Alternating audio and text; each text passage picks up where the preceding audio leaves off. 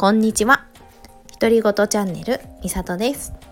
二人の息子を育てながら、ヨガ講師、保育士、セルフラブキッズ認定講師として活動しています。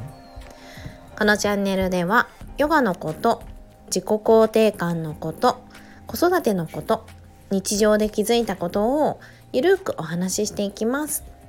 家事のながら聞きなんかでもいいので、よかったら聞いてくださいね。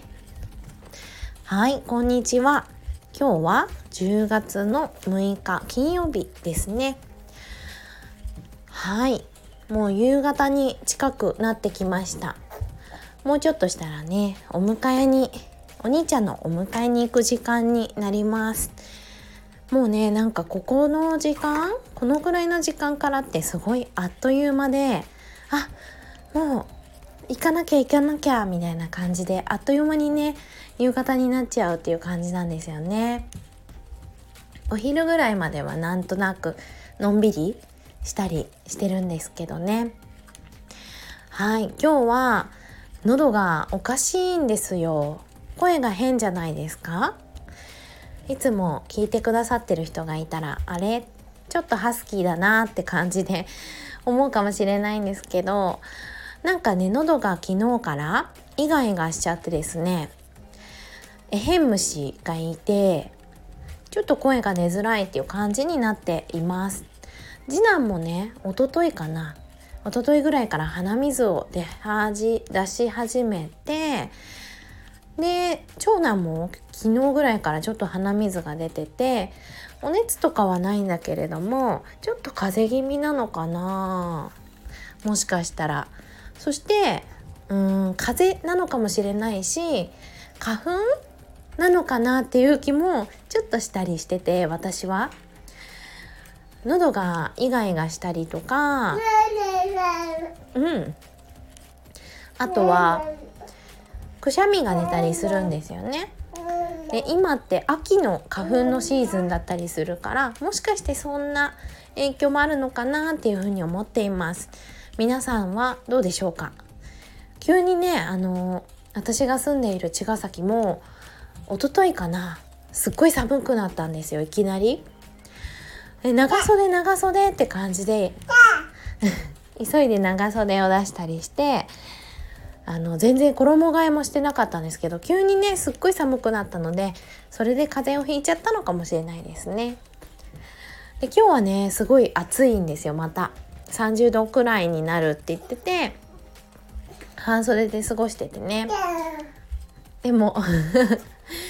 あの半袖なのあんまりもう大人はいないですけどね。長袖カーディガン着てたりとかそんな人が多くなってきましたね。はい。今日ちょっと次男をねおんぶしてるんですけどなんだかねなそうなのでちょっと声が入ってしまうかもしれません。さあ今日は何の話をしようかなと思いますが。ね。そうそう。えっとね。今週すごいセッションが多かったんです。えっと今日もねセッション私受ける側だったんですけど今日は。昨日 3days プログラム心地よい働き方を目指すママのための 3days プログラムの初回でしたね。1日目でお話をさせてもらいました。でこうやってねお話することにどんな意味があるんだろうって思うじゃないですか私もセッションをすることで何が変わるのかなって思っていたんですけどセッションすることで自分の中にある思ってもみなかった気持ちって出てくるなって最近ねすごく思うんですよね。なんか自分の気持ちって自分の中にあるものだしいや知ってる知ってるっていう感じだと思うんですよね。自分の気持ち分かってるよって思うかもしれないんだけど話していくうちにあ私こんな風に思ってたんだって感じることすごい多いなって思いますだからね私もヨガの講師として活動してこうってなった時とかあと すごい声入っちゃって自己肯定感の講師として活動しようって思った時とか自分なりにこうやった方がいいかなとかこうしてみようかなってやってみるんだけどやっぱりうまくいかなかった時にちょっと心が折れちゃったりとか行動が止まっちゃったりっていうことがねすごいあったんですよね。だけど最近ねたくさんお話をする機会っていうのが増えてうーん認定講師の仲間だったりとかあとねあの一緒に頑張ってくれる伴走してくれるサポートの人を頼んだりとかでそうやって私自身がたくさんね人と話すっていう経験がすごく多か多くなったんですよね。でそうしていくとあなんかこれもいらなかったかなとかあこれは私は本当はやりたいんだなとかじゃあこんな風に進んでいこうかなみたいな道筋がね見えてきたりするんですよね。だから人と話すことって自分の中をうーんごちゃごちゃってなってるものを外に出して並べてみて整理するでこれはいらないじゃん。これは大事だよね。とか。あじゃあこれもっと磨いていこうね。とか。そんな風に自分の中きれいにしてくれる時間なんだなって。思うんです。だからね。うん。3days プログラムの、ね、モニターさんでね昨日からセッションが始まってますが話ていくことで気づくものってねきっとあるんじゃないかなっていうふうに思っています。でプログラムはねあの行動までできるようにっていうふうにしているので今なんか行動がしたいけどできてないとか行動してみたんだけどうまくいかないから行動する勇気がなくなっちゃったなとかこんなことしてみたいけどうまくいくかわからない、やりたいことがわかんないんだけど今の自分を変えたいとか何か行動したい人のためのプログラムなんですよね。でそのためのステップが話すっていうことだったりします。でもちろん中にワークを入れててね質問だったりは私も考えているんですが、でどんなことが出てくるのかどんな答えが出てくるのかっていうのは一緒にねお話ししているその人にしかわからないから私もねあの楽しみですねあのいろんな人とお話しできるのが。っていうそんなね昨日のセッションの時間でした。で今日も今日はねあのさゆりさんと私がサポートをお願いしてるさゆりさんとセッションねしたんですけどセッションっていうのもそうだし講座もしてくださってるんですよね。ビジネスっていうところの学びをね今も私は受けているんですけれどもなんかねやっぱり話すことですっごい気づきがあるんですよね。私は今日多分最初の1時間バーってほとんど喋ってたんですけど2週間ごとにねさゆりさんとお話しする時間あるんですがその2週間の間に起きたことがねめちゃくちゃいっぱいあって私多分ねあのこうやって振り返る時間が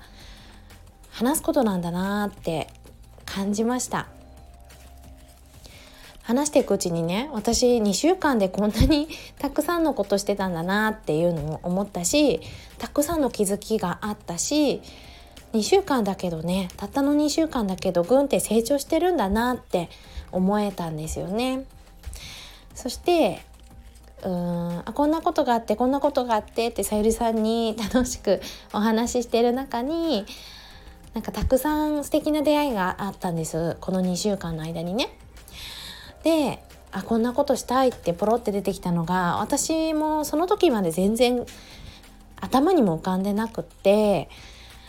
そのセッションの中でねポロって出てきたんですよね。だから話すってすごいなって改めてね今日感じました。でそれで思ったことがね私保育士をしてるんですよ。今育休中なんですけどね。で保育士をしながらヨガの講師と自己肯定感の講師もねしているんですがそうやって私みたいにね保育士をしながら何か副業として起業してたりとか、まあ、今後保育士から違う仕事に移っていく移行期間っていう感じの人がねすごく周りに多くってですね。保育士という仕事も大好きなんだけどでも別のことにもチャレンジしてみたい。えこんなことを私できるんじゃないかって言ってチャレンジしてるね仲間が実はたくさんたくさん近くにねいたんだなってことに気がついたんですよね。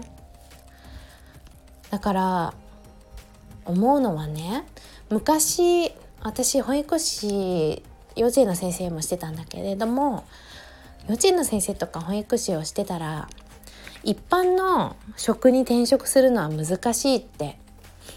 思ってたし結構言われてたんですよ。一度先生やると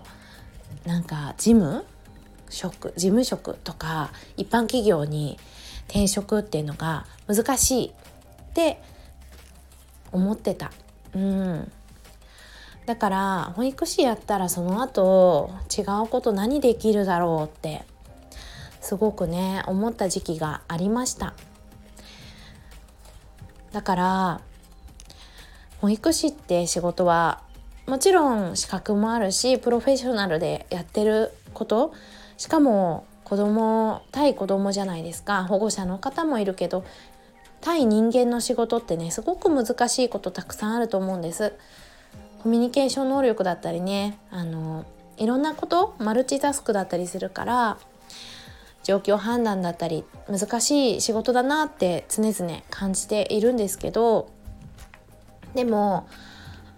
でも何かじゃあ保育士じゃないことしようって思った時にその保育士っていう経験があんまり生きないなって実は昔は思っていました。だけど最近思うのは保育士とか幼稚園の先生とかってクラスの運営とかしてるじゃないですか。担任の先生だったりすると一つのクラスを運営して計画を立てて何かを実行してっていうことをしているからすごいねフリーランス向いてるって思うんです。だから自分でこんなことしたいなって思ってそれを実現していく力がね保育士さんとか幼稚園の先生とかすごいあるんじゃないかなって思っています。だから私もうん保育士だったからこうやってもしかしたらねこういう働き方を今選んでいるのかもしれないなって思ったりします。保育園とか幼稚園にいるとどうしてもねあの上からの指示だったりとかうん同僚の人の目だったりとかみんなとのバランスっていうところをねチョイスしていかなきゃいけないかもしれないけれど自分でやる時ってそれがなくって自分の好きに働くことができるし自分の好きなバランスで生きていくことができる。で自分で決めて自分の大好きな人たちと働いていくっていうことができるんだよなって思ったらすごいね幸せだし楽しいなって思います。今日はねそんな保育士さんとか幼稚園の先生に向けてというかうんそういう人たちが周りに多いなと思ってこんなお話になったんですがね、ママにとってそのフリーランスっていう働き方が一つね新しいうーん可能性になるんじゃないかなって思っているのでもちろんフリーランスっていう働き方だけがいいってわけじゃないからどんな働き方でも自分が心地よければねきっといいなって思うんですが。うん。そんなことをね働き方心地よい働き方を探す 3days プログラムではお話ししていけたらなって思っていますはい私が住んでいる茅ヶ崎で保育士さんでねいろいろやってる方がすごく周りにいっぱいいたのでね、ちょっとつながることができたりしたのでみんなで何かできたらいいないつかってそんな風に思ったりしています。はい。そしたら今日はこれぐらいにしようかなと思います。絶対に寝ないだろうと思った次男がおんぶしてたらやっぱり寝てくれました。ねすごい。ラジオでねお話ししながら寝かしつけをするのがすごく定番になっています。はい。では3連休ですね。この週末。皆さんどんな週末になるでしょうか？楽しい週末をお過ごしくださいね。それではまた来週収録しようと思います。最後までお聴きくださった方どうもありがとうございました。さようなら。